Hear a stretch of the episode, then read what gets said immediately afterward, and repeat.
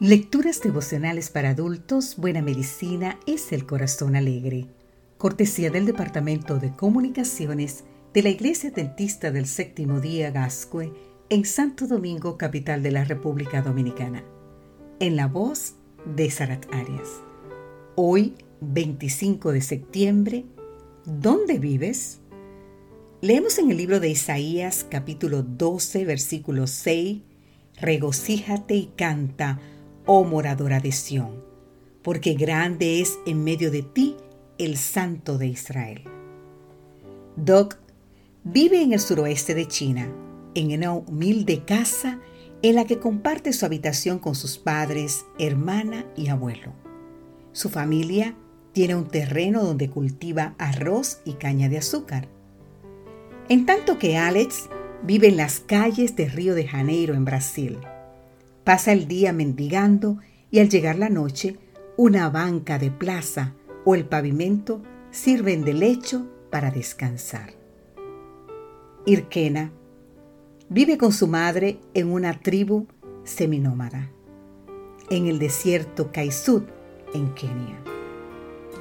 Un niño anónimo vive en una choza de barro con algunos de sus compañeros de clase, en Costa de Marfil, mientras que Kaya vive con sus padres en un pequeño apartamento de Tokio, Japón.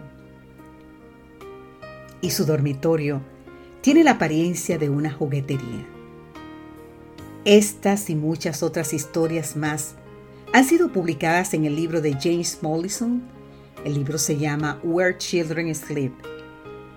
La vida de los niños es tan diferente según el lugar en el que vive que algunos científicos han llegado a pensar que el ambiente determina la conducta y el desarrollo posterior del ser humano.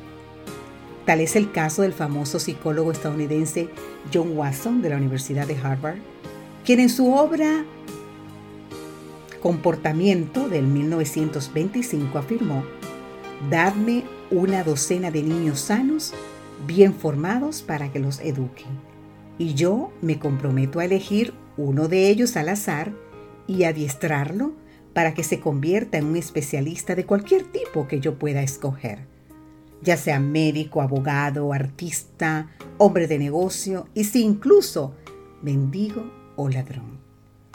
Independientemente de su talento, inclinaciones, tendencias, aptitudes, vocaciones y raza de sus antepasados. Querido amigo, querida amiga, sin duda alguna, el ambiente influye sobre la vida de las personas. Aún así, la capacidad de elección con que ha sido dotado el ser humano le permite aprovechar dicha influencia para su propio bien. ¿De qué manera? Eligiendo el lugar donde morar. Es interesante notar que de acuerdo con el texto bíblico de hoy, Dios mismo considera a sus hijos como moradores de un lugar especial llamado Sión. Curiosamente, es el mismo lugar donde Dios mora y habitualmente se revela. ¿Te encuentras diariamente con el Señor? Regocíjate y canta, oh moradora de Sión, porque grande es en medio de ti el Santo de Israel. En este día, déjate influenciar por la atmósfera del cielo.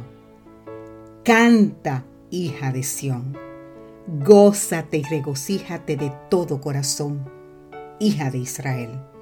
Jehová es rey en medio de ti, no temerás ya ningún mal. Que el Señor hoy te bendiga en gran manera.